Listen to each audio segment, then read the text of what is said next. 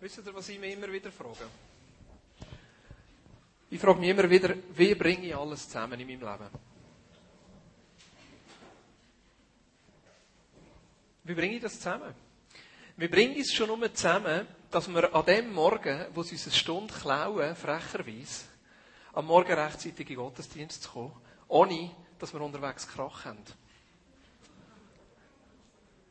Und alle angelegt sind und alle Zähne geputzt haben und niemand einen Flecken auf dem T-Shirt haben. Ich einigermaßen halbwegs rasiert bin, wobei das Aftershave habe ich vergessen, habe ich dann hier gemerkt. Wie bringe ich es zusammen? Wie bringen wir überhaupt noch das Leben zusammen und all die Ansprüche, die uns gestellt werden? Das ist immer wieder die Frage, wo wir damit konfrontiert sind. Und ich muss euch gratulieren, heute Morgen haben wir es geschafft. Also, bin mir gespannt, nach der Zeitumstellung, wer am 11 Uhr noch reinkommt.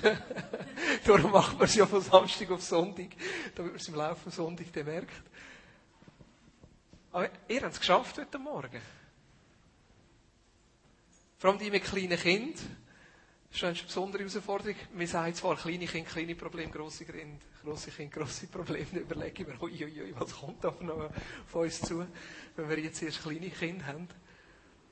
Aber es ist doch die Herausforderung, wo wir drinnen stehen im Leben. Wie bringen wir alles zusammen? Wie bringe ich die Arbeit, das Hobby, die Familie, die Ehe, die Kirche, meine Wünsche, meine Sehnsucht, meine Herausforderungen, wie bringe ich das unter einen Hut?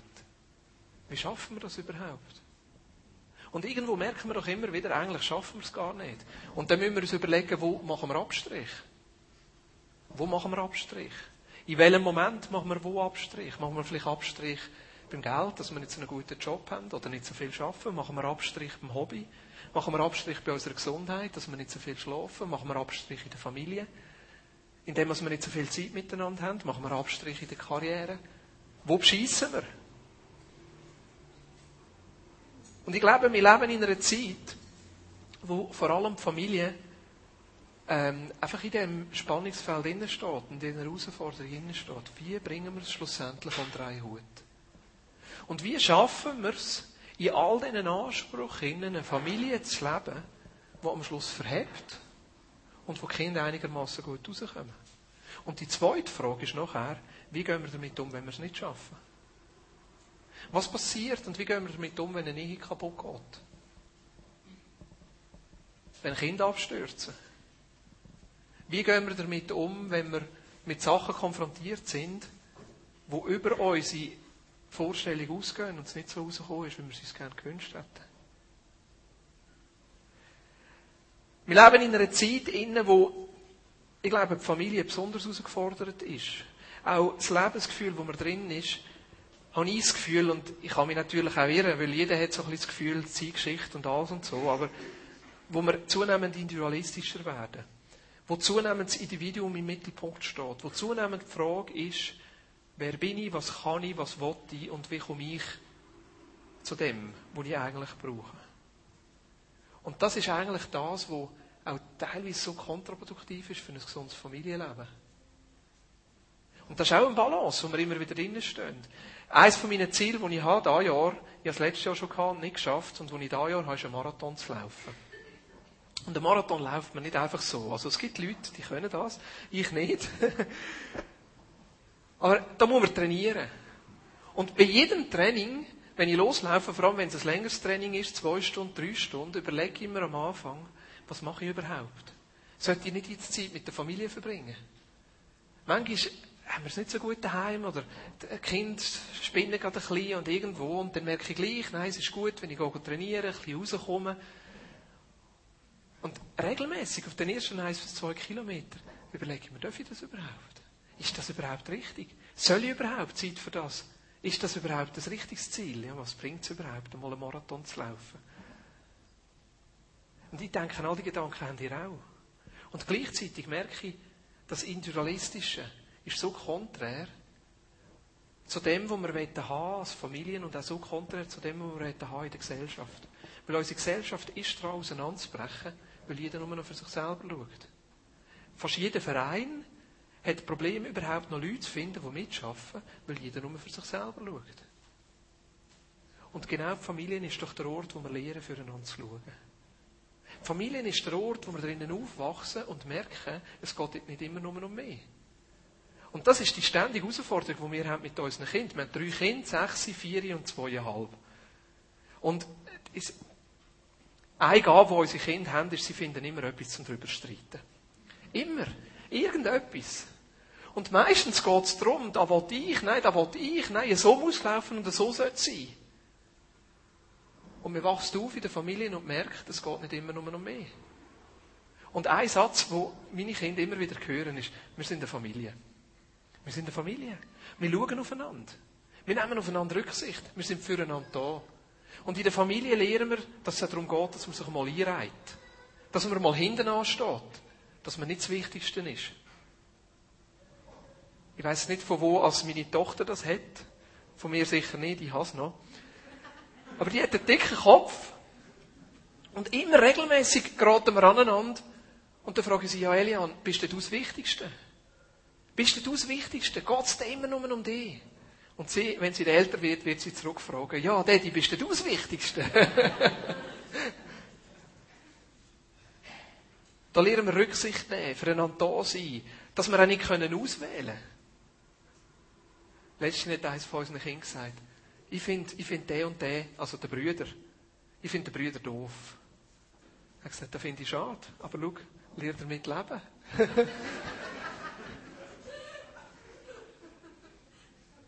Und gleichzeitig leben wir in dieser zerbrochenen Welt. In einer zerbrochenen Welt, wo mittlerweile so gegen die 50% der Ehen geschieden sind. Und andere Ehen zwar noch zusammen sind, aber es nicht wirklich gut haben miteinander.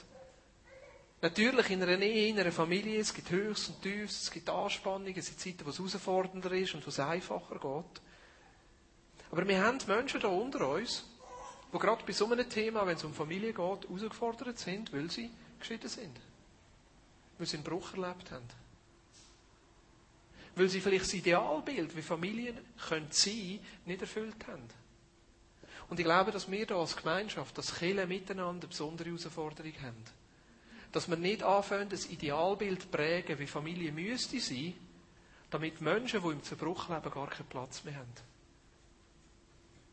Ich meine, es gibt Gemeinschaften und wir Christen können sehr schnell dorthin kommen, wo wir sagen, Scheidung darf es nicht geben. Und ich wünsche mir, wir würden in einer Welt leben, wo es Scheidung nicht gäbe.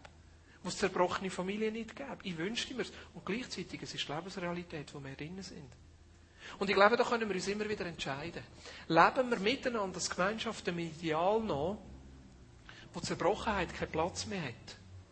Oder leben wir in einem Ideal noch, wo die Lebensrealität, wo wir drinnen sind, genauso Platz hat, und wir sagen, die Menschen, die vielleicht in einer zerbrochenen Familie aufgewachsen sind oder eine Entscheidung durchlebt haben, sind genauso willkommen, genauso geliebt und genauso akzeptiert unter uns, wie die, die es vielleicht ein bisschen einfacher haben und noch zusammen sind. Sind ihr noch dabei? Ich glaube, ihr versteht. Ja, ja, merci Rita. Ihr versteht, was ich meine. Und das ist das andere Spannungsfeld, wo wir drinnen stehen.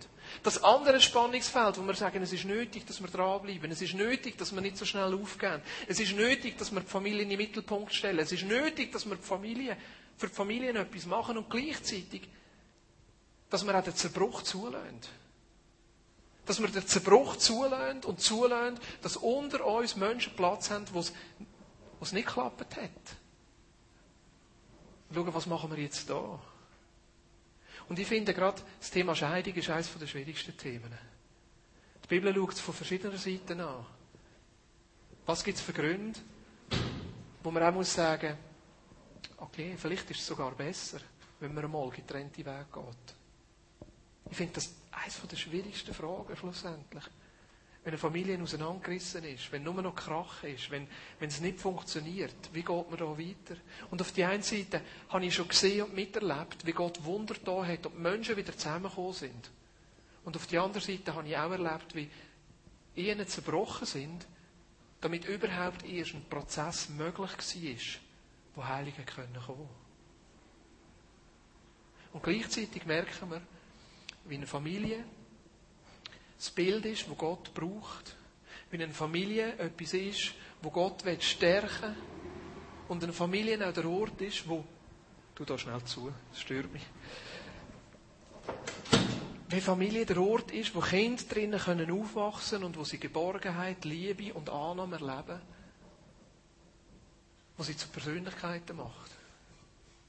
Und in dem Sinne, glaube ich, haben wir als Gemeinschaft eine wichtige Aufgabe, dass wir dort, wo die Familie vielleicht nicht so funktioniert hat, dass wir können ergänzen Und gleichzeitig glaube ich auch, dass es möglich ist, dass Kinder, die vielleicht mit einem Einelternteil aufwachsen oder in Patchwork-Familien aufwachsen, von Gott können Ergänzung bekommen, Liebe können bekommen, Annahme können bekommen, die sie vielleicht vom Vater gebraucht hätten, wo fehlt, oder von der Mutter gebraucht hätten, wo fehlt, und genauso als Persönlichkeiten können anwachsen.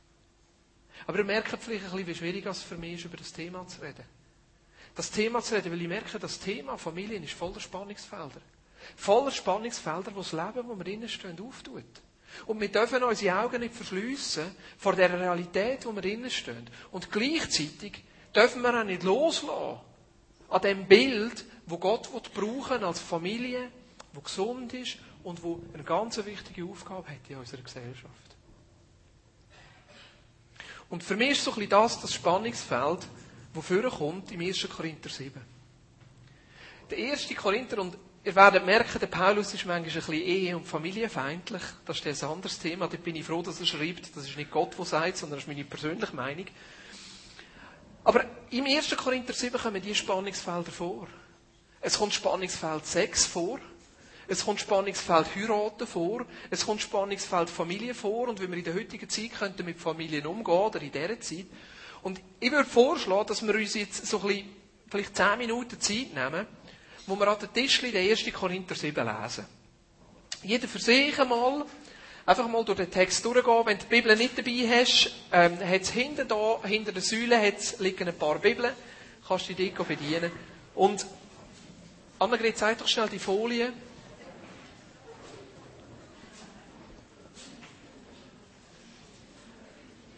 Und es ist, lass uns schnell, 1. Korinther 7 ist ein relativ langes Kapitel. Es sind relativ viele verschiedene Themen drin. Und ich möchte dir vorschlagen, dass du es einfach so machst. Lies mal das Ganze durch und überleg dir einfach einmal, welcher Vers spricht mir an. Ich muss vielleicht schnell warten, bis alle wieder Platz genommen haben. Hey, hören ihr mich noch dorthin? Hallo! 1. Korinther 7, lesen es einfach mal durch und überlegt euch, welcher Vers spricht mir an.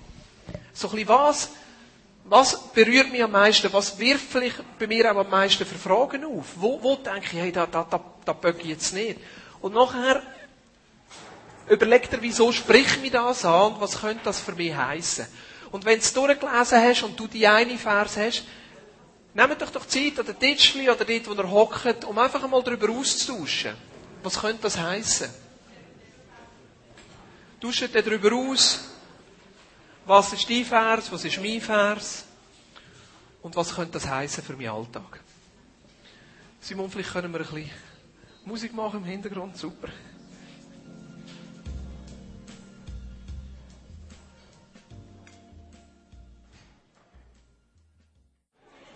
Am liebsten würde ich jetzt natürlich bei jedem Tischli vorbei und fragen, was ihr alles herausgefunden habt.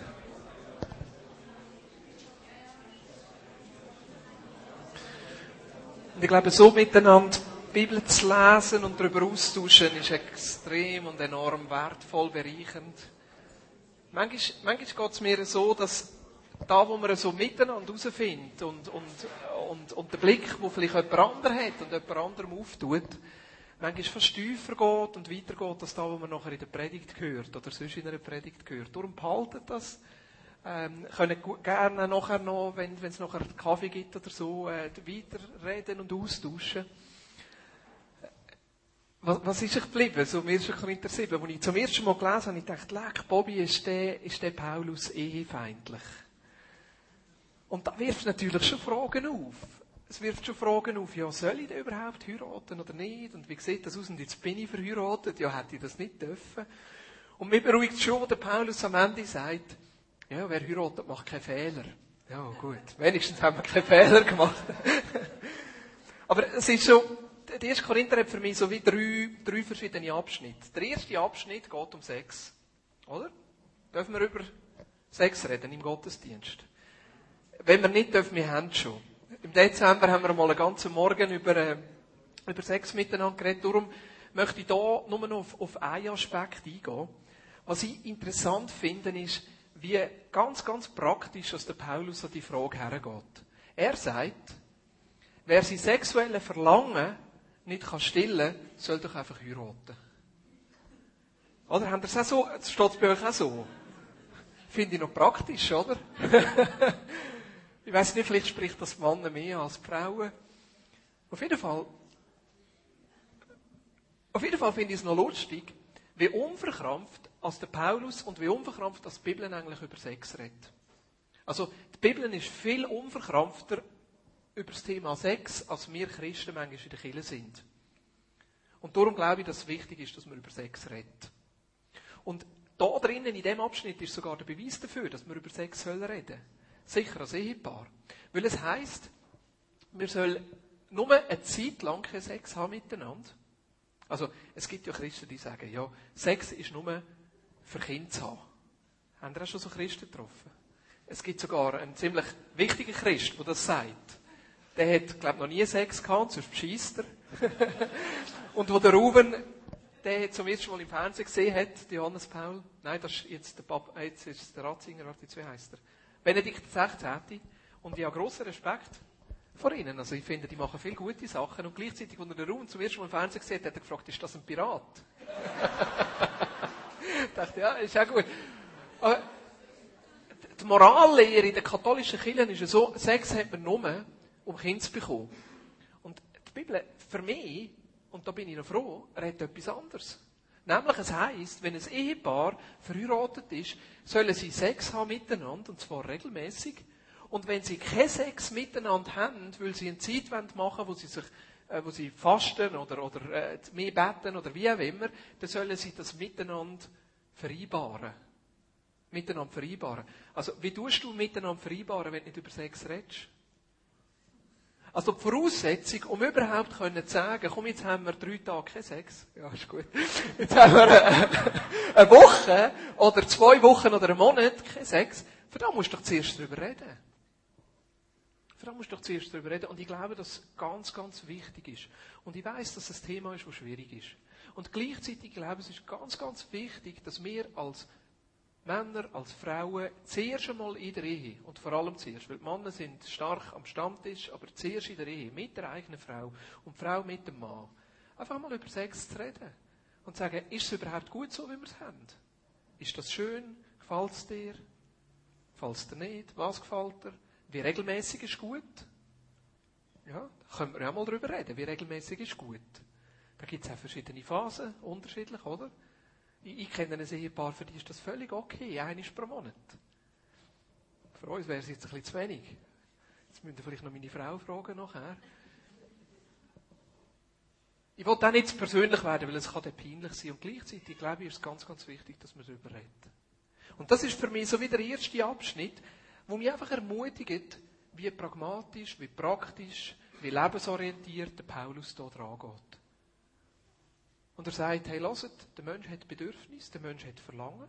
Die Sexualität ist ein Teil, wie Gott uns geschaffen hat, das gehört dazu. Und das ist einer der Gründe, wieso es gut ist zu heiraten. Der zweite Abschnitt geht noch um Scheidung. Und ich hoffe, ihr seid nicht enttäuscht, wenn ich den heute Morgen ein bisschen auslasse. Aber muss, auf der einen Seite muss ich sagen, wenn wir über Scheidung reden, in einer Predigt im Gottesdienst, es ist ein riesiges Thema, das man von vielen unterschiedlichen Seiten muss beleuchten muss. Und das Zweite, ich fühle mich nicht wirklich kompetent, über das Thema zu reden. Ich glaube, dass es nachher auch wichtig ist, dass man jemanden, der geschieden ist, zum Beispiel reden jemanden, der viel Erfahrung hat in, der, in, der, in, der, in diesem Bereich. Und es gibt die eine Seite, die sagt, Scheidung kommt nicht in Frage. Es gibt andere, die sagen, wenn man geschieden ist, darf man nicht mehr heiraten. Und es gibt wieder die Dritten, die sagen, es ist doch immer wieder möglich, dass Gott uns einen frischen Start und frische Gnade schenkt. Und dass wir immer wieder von vorne können anfangen Und ich glaube, dass wir es von allen Seiten anschauen können. Ich persönlich neige eher dazu, zu sagen, Gott schenkt doch immer wieder einen neuen Start. Und immer wieder neue Gnade. Und die Realität von unserem Leben, wo wir drinstehen, ist doch, dass Sachen zerbrechen. Und ich meine jetzt das nicht als billige Entschuldigung. Ich meine das nicht als billige Entschuldigung, dass man halt, ja, wenn es nicht funktioniert, trennt man sich wieder. Ich glaube, dass es wichtig ist, dass man die Verpflichtung, die man einander gibt, ernst nimmt und alles dafür tut, dass eine Ehe gut ist und alles dafür tut, dass eine Familie zusammenbleibt. Und gleichzeitig, wenn eine Familie zerbricht, wie gehen wir damit um? Sind wir als Gemeinschaft fähig, beide Teile wieder können zu akzeptieren und können wertschätzen und sagen, wir tragen das auch miteinander. Und ich wünsche mir, dass wir Menschen können zugestehen können, dass sie eine zweite, eine dritte, eine vierte, eine fünfte, eine sechste, eine siebte Chance bekommen. Das ist einfach meine persönliche Meinung. Ich gehe eher ein bisschen in diese Richtung. Und auf der anderen Seite merke ich, das Thema ist so groß, dass wir es fast separat müssten abhandeln. Und jetzt kommt der dritte Teil, im 1. Korinther 7. Ist es okay zu heiraten? Was haben wir herausgefunden? Ja, aber. Oder? Das ist doch ein bisschen, das ist, das, wo mir nachgeblieben ist, bei dem dritten Teil, wo der Paulus nachher darüber redet, sollen wir heiraten oder nicht, und wie sollen wir heiraten, und, und was gehört dazu, ist doch ein bisschen, ja, aber. Auf der einen Seite sagt er, wer seine Jungfrau will verschonen, tut gut. Und wer heiratet, tut auch gut. Da kommt es noch ein bisschen darauf an, in welcher Übersetzung man es liest. Und wenn ich merke, was die grösste Herausforderung ist, als Familie, wenn man verheiratet ist und vor allem nachher, wenn man Kind hat, dass man sich das Herz bewahrt, weiter von ganzem Herzen Gott zu dienen. Und das ist eigentlich die Spannung, die sich auftut in dem Abschnitt. Die Spannung, die sich auftut in dem Abschnitt, ist, dass der Paulus sagt, wenn man zu fest im Leben verwurzelt ist, kann es passieren, es muss nicht, aber es kann passieren, dass man sich im Leben drin verliert. Und ich merke ja viele Freunde, in der Jugendarbeit, jungen Jahren und, und noch ehelos und voll Führung und wir stellen das Leben für Jesus auf den Kopf und einer ist mit mir auf Albanien gekommen und der andere ist mit mir auf Afrika gekommen und alles und so und dann man schließt die Ausbildung ab, man hat vielleicht einen guten Job, man findet eine Frau, man hat ein Häuschen, man hat eine Katze, wir haben auch eine Katze, darum darf ich das so sagen. Ich würde sie schon gerne verschenken, wenn jemand Katze will, dann dürfen sie haben. ja, der Matthias hat auch noch eine gut. Man hat Kind. Man versucht irgendwo das Leben zu meistern und gleichzeitig eine Herausforderung, die drinnen bleibt, ist, was bleibt von dem Herz Führung? Mit dem Herz, wo man sagt, ich will mich für andere Menschen einsetzen, ich will Gutes tun, ich will für andere Menschen da sein. Was bleibt von dem schlussendlich Führung? Und ich glaube, die Herausforderung, wo wir drinnen stehen, ist, dass irgendwann ein Punkt Bequemlichkeit reinkommt. Bequemlichkeit. Ich meine, als ich noch nicht verheiratet war, war schon ein Druck. Wer will mich? Will mich überhaupt jemand? Und irgendwo bist du verheiratet und ein gewisser Druck ist weg. Das Leben fängt an funktionieren. Es wird bequem. Plötzlich hat man ein gewisses Niveau. Der Job funktioniert, es kommt ein bisschen Geld rein, man kann Ferien machen, man hat ein Auto, das funktioniert, ab und zu. teilweise besser, teilweise weniger gut. Man wird bequem. Man hat ein Haus, man hat ein Kind, man hat ein Kind. Ja. Manchmal klappt es auch nicht und dann kommt dort von der anderen Seite ein Druck. Und wo bewahren wir uns in dem Innen Herz, das sagt, ich will für andere Menschen da sein? Die zweite Herausforderung, die kommt, ist Karriere. Und ich glaube, dass in dem Abschnitt, gerade wo Familien anfangen, wo viele von uns drinnen sind, wie viele Herausforderungen auf einmal zusammenkommen. Man schließt den Job ab, man, fährt, man heiratet, man kommt Kinder über, die Kinder sind klein, man ist herausgefordert, wie tut man Kinder ziehen, wie geht das? Die Kinder kommen in den Kindergarten, kommen in die Schule, gleichzeitig Karriere, vielleicht geht der Mann arbeiten, vielleicht geht die Frau arbeiten. Dann hat man Aufstiegsmöglichkeiten, dann wird man weiterkommen, man fängt vielleicht ein eigenes Geschäft an in den Aufstiegsmöglichkeiten, ja, man sollte noch eine Ausbildung machen. Man sollte eine Zusatzausbildung machen, man sollte sich vielleicht noch weiterbilden, man sollte vielleicht das noch machen und das noch machen.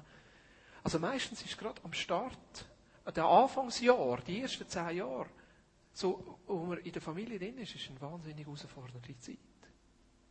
Und in dem Sinne, das Herz für Gott zu bewahren, ist eine Herausforderung. In dem Sinne zu sehen, da will Gott mit drinnen haben. Und ich glaube, dass wir uns immer wieder in dem Sinne die Frage stellen, für was ist die Familie überhaupt da? Für was ist die Familie da? Und was ist unser Ziel? Und was ist mein Ziel als Familienvater? Oder was ist mein Ziel als Mutter mit unserer Familie? Was sind mögliche Ziele? Manchmal rutscht man ja einfach trainieren. So spielt doch das Leben. Man lernt als Mann eine schöne Frau kennen. Man schafft es irgendwie, dass die schöne Frau sich in einen verliebt. Es geht sogar noch auf, man heiratet und irgendwann wird die schöne Frau schwanger und hat schöne Kinder. Und das passiert. Und man hat Familie. Und man überlegt sich gar nicht, ja, für was und wieso. Es passiert einfach. Es gehört zum Leben dazu. Andere haben Kinder, weil es mir etwas ist, was man weitergeben will. Man will Kind ein anderes Daheim bieten. Wir wollen ihnen etwas weitergeben. Wir wollen, dass sie gut rauskommen. Wir wollen eine Familie sein. Und teilweise hat man das Ziel, unser höchstes Ziel ist, dass sie auch Christ werden. Dass sie gut rauskommen. Und ich merke, der Paulus definiert doch etwas anderes. Er sagt, Ehe und Familie ist doch eigentlich dazu da, dass ihr miteinander Gott dienen könnt dass ihr euch miteinander könnt für die Sachen einsetzen die Gott für euch hat. Ich möchte schnell zurück ins Alte Testament. Eine Stelle, wo man in dem Zusammenhang viel gehört, Josua 24, Vers 15. Der Josua am Ende von seinem Leben steht er vor das ganze Volk her. Sie haben all die, die Länder eingenommen, die zwölf Stämme kommen und er sagt, wenn ihr aber nicht bereit seid, dem Herrn zu dienen, dann entscheidet euch heute, wem ihr dienen wollt. Den Göttern, denen eure Vorfahren jeweils äh, jenseits des Euphras dienten oder den Göttern der Amoriter, in deren Land ihr heute lebt. Und ich glaube, das ist die Frage, die wir uns immer wieder stellen wollen. Will ich dem Gott dienen oder nicht? Will ich dem Gott nachfolgen? Und er sagt da etwas wahnsinnig eindrückliches. Er sagt, ich und meine Familie, wir werden jedenfalls dem Herrn dienen. Und er macht das wie fest. Für sich. Und ich glaube, dort fängt es an. Bei mir selber. Dass ich sage, ich will dem Gott dienen. Nicht nur an den Gott glauben, sondern ich will mein Leben für etwas anderes einsetzen. Ich will mein Leben einsetzen, dass die Welt ein Stückchen besser wird. Ich will mein Leben dafür einsetzen, dass ich ein Segen kann sein für die Menschen um mich herum. Ich will dem Gott dienen. Aber nicht nur ich allein, sondern wir als Familie. Wir als Familie. Als ganze Familie. Wir wollen dem Herrn dienen. Und schaut, was ich nicht meine. Was ich nicht meine ist, dass wir unsere Familie auf dem Altar der Kirche opfern. Das meine ich nicht. Es gibt viele Kirchen, wo so ein Programm und so ein System hat, dass die Familie gar nicht mitkommt. Das meine ich nicht. Schau, ich meine nicht, dass man als Familie jeden Sonntag muss in einen Gottesdienst zäckeln und die Kinder dabei zu kurz kommen. Gestern bin ich im Marathontraining Es gibt immer im Frühling und im Herbst gibt es ein Marathontraining. Das ist so eine Laufgruppe von ganz Verrückten. Und da ist man drei Stunden unterwegs. Und wenn man drei Stunden unterwegs ist, hat man relativ lange Zeit mit den Leuten zu reden. Und die erste Frage ist, was schaffst du? Ich weiss nämlich nicht, was ich sagen soll. Ich weiss eigentlich selber nicht, was ich mache. Aber meine klassische Antwort ist nämlich, ich arbeite als Pfarrer. Weil das ist da, was die Leute noch am besten verstehen. Ich arbeite als Pfarrer. Und dann sage ich so interessant. Gestern sind wir so unterwegs, fragt mich einer, was schaffst du? Ich arbeite als Pfarrer. Und dann fragt er, ja, wo denn? Ich sage, ja, in einer Freikirche. Ja, in welcher denn? In der Vineyard. Und dann sagt er, aha, die Vineyard, die, die es seit 2000 gibt. Ich sagte, gibt es seit 2000? Okay. du weißt noch viel, erzähl mal. Und dann hat er mir sein Leben erzählt. Der hat er erzählt, dass er in der apostolischen Kirche aufgewachsen ist, einen sehr strengen Vater hat und dass der Vater ihn quasi dazu gezwungen hat, Christ zu werden. Dass er immer hat müssen gehen und dass er jetzt die Schnauze voll hat. Dass er das Programm nicht mehr mitmachen will. Und ich habe es so gut verstanden. Ich habe es so gut verstanden. Gott dienen als Familie heisst nicht, dass wir unsere Familien auf dem Altar von den Kirchen opfern. Ich glaube, dass es auch nicht heisst, dass Vater und Mutter so aktiv sind, dass die Familie dabei zu kurz kommt. Und ich glaube auch nicht, dass es heisst, dass Kinder unbedingt in die Kirche müssten, damit sie als gute Christen rauskommen. Schaut, ob unsere Kinder am Schluss gut rauskommen, hängt nicht, hängt nicht von den Kirchen ab, sondern davon, ob wir und ich, wir glauben daheim so leben, dass sie es können sehen und mitbekommen. Von dem hängt es zum Schluss ab. Hört, ich glaube, hier in der Vineyard haben wir eine super Kinderarbeit. Bin ich, also, ich bin Fan von ihnen. Ich bin Fan von der Cornelia und von der Nicole. Ich bin Fan von den Leuten, die dort die Gruppen leiten. Ich bin Fan. Ich glaube, die haben mal einen richtigen Applaus verdient, oder?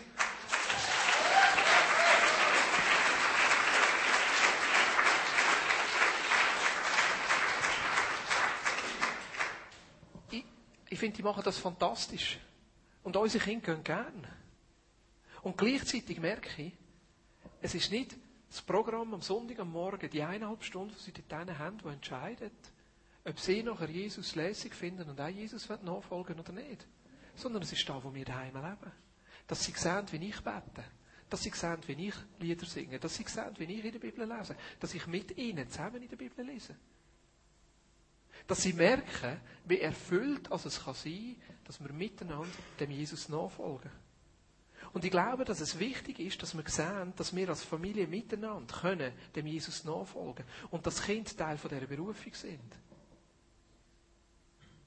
Für unsere Kinder kostet es etwas, dass wir so leben, wie wir leben. Für unsere Kinder kostet das etwas. Und ich erwarte von unseren Kindern, dass sie einen Teil von diesen Kosten tragen, dass wir miteinander Jesus nachfolgen. Was ist ein Teil der Kosten? Wir haben zum Beispiel ein offenes Haus. Wir haben Menschen, die bei uns leben. Manchmal ist das herausfordernd. Manchmal ist es herausfordernd, wenn man dauernd Leute am Tisch hat, die auch noch dabei sind. Man kann dann vielleicht nicht so über Familie reden. Manchmal ist es mir auch peinlich. Vor allem, wenn Kinder grusig essen. Ja. Es kostet etwas. Wenn man das Haus auftut und miteinander lebt und, und versucht, den Glauben in einem größeren Kontext zu leben, es kostet etwas. Und immer wieder überlege ich mir, wollte ich meinen Kindern das zumuten? Es ist nicht eine Zumutung in dem Sinn, es ist schön, so zu leben. Und es ist für Kinder ein riesen Gewinn. Weil sie sind Teil von dem, was wir tun. Sie sind Teil von dem Sagen, das wir anderen Menschen weitergeben können. Es kostet etwas, ja, aber ich bin überzeugt, dass wenn Kinder aufwachsen, und nicht alle Kinder müssen so aufwachsen wie wir, verstehen Sie? Aber in, dem, in dieser Gewissheit, dass wir miteinander als Familie für andere Menschen ein Sagen sind und für andere Menschen etwas tun, sie wachsen anders auf. Und ich habe viele Familien studiert. Und ich merke in meinem Umfeld, schaue ich immer wieder drauf, was macht es aus, dass eine Familie gesund ist. Und ich merke, eins, wo all die Familien, die ich in meinem Umfeld habe, die gesund sind, ausmacht, ist, wenn sie einfach miteinander Jesus nachfolgen. Nicht mechanisch und nicht im Programm, sondern sich immer wieder überlegen, wie wird Gott uns als Familie brauchen, um ein Segen sein für andere Menschen. Wie könnte das aussehen? Zum Beispiel, dass wir miteinander beten. Miteinander beten für die Nachbarn miteinander beten für die Arbeit der Eltern. Haben ihr das schon mal gemacht? Wir denken immer, ja, man muss, man muss für die grossen geistlichen Sachen beten. Ja, aber dort, wo du schaffst, hat doch Gott dich hergestellt. Das ist doch deine Berufung. Als Arzt, als Anwalt, als Arbeiter in der Fabrik, auf der Straße, im Holz, als Schreiner, auf dem Flughafen, in der Schule, im Geschäft. Dort hat Gott dich doch hergestellt. Fangen wir doch an mit unseren Kindern für das Beten. Sie werden Teil von unserer Arbeit. Sie werden Teil von dem, wo wir drinnen sind. Das ist doch schön, wenn wir unsere Kinder Anteil nehmen an dem, wo wir drinnen sind. Mit unseren Kindern beten wir zum Beispiel regelmäßig für Afrika, die Projekte, wo wir dabei sind. Sie werden Teil davon. Und wenn ich nachher zehn Tage, zwölf Tage runtergehe und weg bin von ihnen, dann verstehen sie, wieso sie müssen auf den Daddy verzichten. Weil sie sind Teil davon. Und sie verstehen schon als kleine Kind, wie schön es ist, dass man auf Teil vom Geld verzichten kann, um dafür in einem anderen Land etwas Gutes zu tun. Sie verstehen, wie schön es ist, dass man als Familie sich für andere Menschen einsetzen kann. Kinder sind Teil der Berufung. Und ich merke, was wichtig ist, dass man in dem Sinne immer wieder positive Erlebnisse schafft. Wir haben gestern ein extrem positives Erlebnis gehabt. Gestern war hier Gebetstag. Wir haben verschiedene Posten aufgestellt. Hier sehen wir noch Ballons, sie machen langsam schlapp. Ein Posten da vorne war, wir beten für die Welt. Das war zuerst eine Krisensituation, weil es eine Weltkugel hatte. Und nachher hat Jonas schon angefangen zu shooten damit. Und der Ruven hat auch shooten. Und dann haben sie Streit am Ball und alles und so. Aber wir haben ja beten. Und da haben wir ganz einfach gebetet. Ich habe gesagt, kommt, wir machen eine Zeichnung. Und da hat jedes Kind eine Zeichnung gemacht, für was es beten will.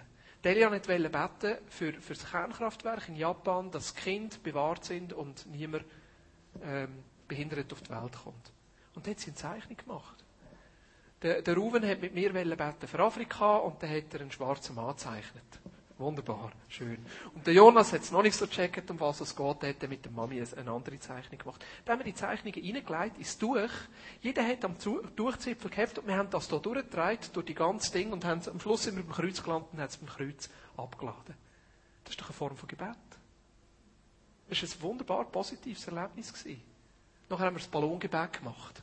Das ist auch lässig für Kinder. Wir haben so Zettel gemacht, draufgeschrieben, ich habe sie gefragt, dort ist es um die Regionalraum gegangen. Für was wollen ihr beten? Delia hat gesagt, ich will für meinen Kindergarten. Nein, sie hat gesagt, ich will für die Schule beten. Sie kommt in die Schule. Dann habe ich gesagt, Elian, beten wir doch gerade für alle Schulen hier in der Region.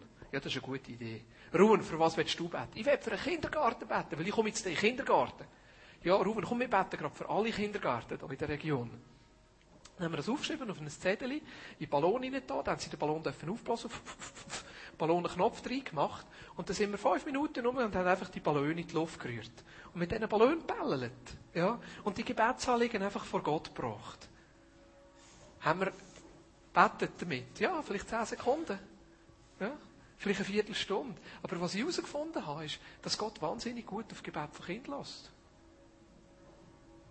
Delia hat mit dem Kindergarten dürfen beim, beim wie heisst es da, Zara, der Umzug, Bachfischen mitlaufen. Saurer Kindergarten dürfen mitlaufen. Sie hat sich wochenlang auf den Bachfischen gefreut. Und ich sagte, an dem Tag hat es geregnet. Und die Wetterprognosen sind schlecht gewesen. Und das war ein riesen Leiden für Delian. Dass es könnte regnen heute Abend. Und vom Morgen an hat sie gebetet, dass es oben wüst ist. Äh, schön ist. Dass es nicht regnet. Und sie hat den ganzen Tag, hat sie, hat sie gebetet, ihr Gebet war, Gott, lass jetzt so fest regnen, dass zu oben kein Regen mehr oben ist, dass nichts mehr runterkommt. Ich dachte, das ist eine schöne Vorstellung. Und was lustig war, wir haben eine Haushaltspraktikantin, Mittwoch, Donnerstag, Freitag unterstützt sie uns im Haushalt. Mehrmals ist sie zu ihr und hat gesagt, Cornelia, komm, wir müssen zusammen beten. Und dann Cornelia mit ihr müssen beten. Und ich sagte ihr, wir sind so oben um Viertel ab acht, wo, der Umzug angefangen hat, hat es aufgehört zu regnen. Es hat aufgehört zu regnen, es hat während dem ganzen Umzug nicht geregnet. Und nachher sind wir beim Auto heimgefahren und ich sage so zu der Elian, Elian, hast du gemerkt, es hat nicht geregnet? Ja klar hat es nicht geregnet. Also komm, aber jetzt tun wir noch Danke sagen. Und der Paulus beschreibt das hier im Korinther, im 1. Korinther 7, das ist die zweite Folie, Vers 29.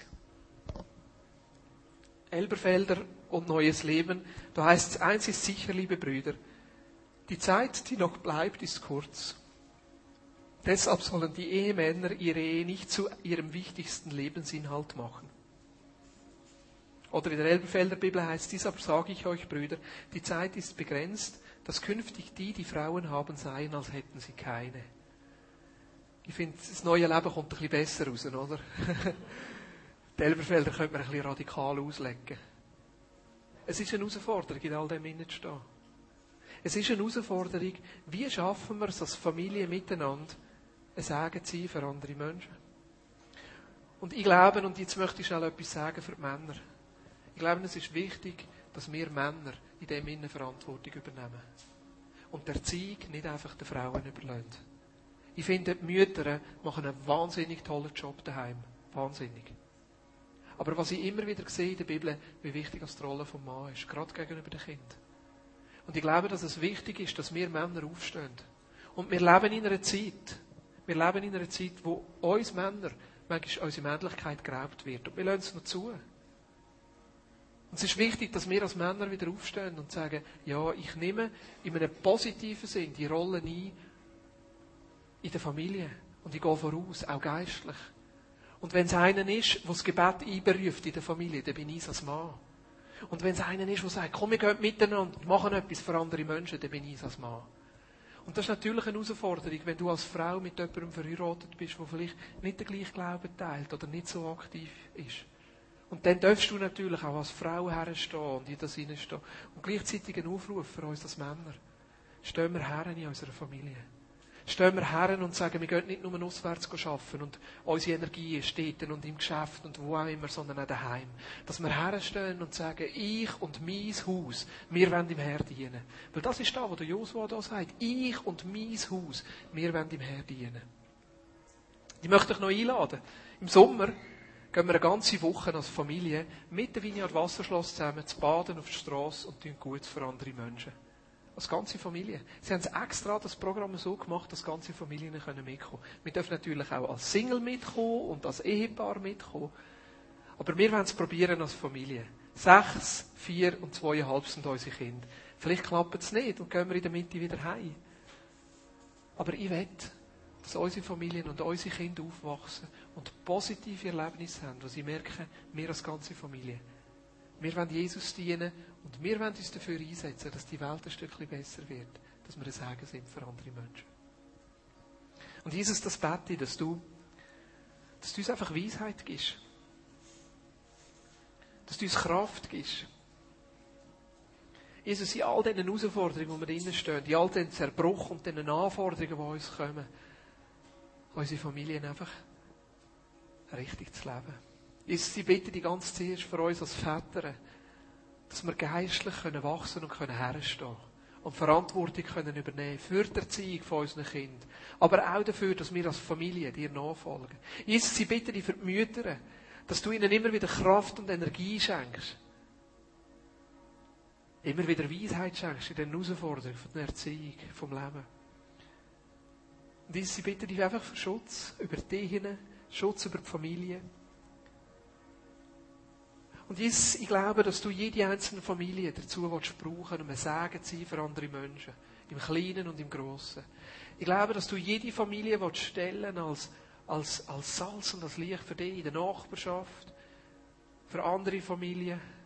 Und Jesus, ich bitte dich, dass du einfach jeder Familie zeigst, was dran ist. Jeder Familie zeigst, wo du im Umfeld dran bist und du willst Sachen tun. Dass du jeder Familie zeigst, was das ganz praktisch in ihrem Umfeld könnte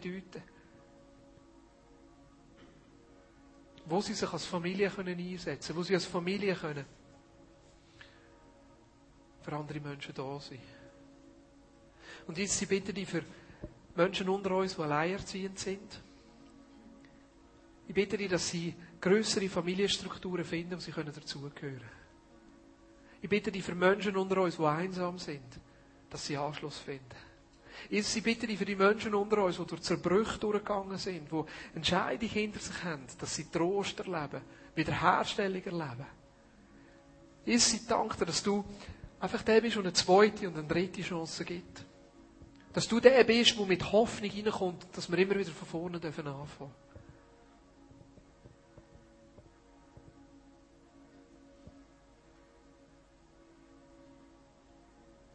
Amen.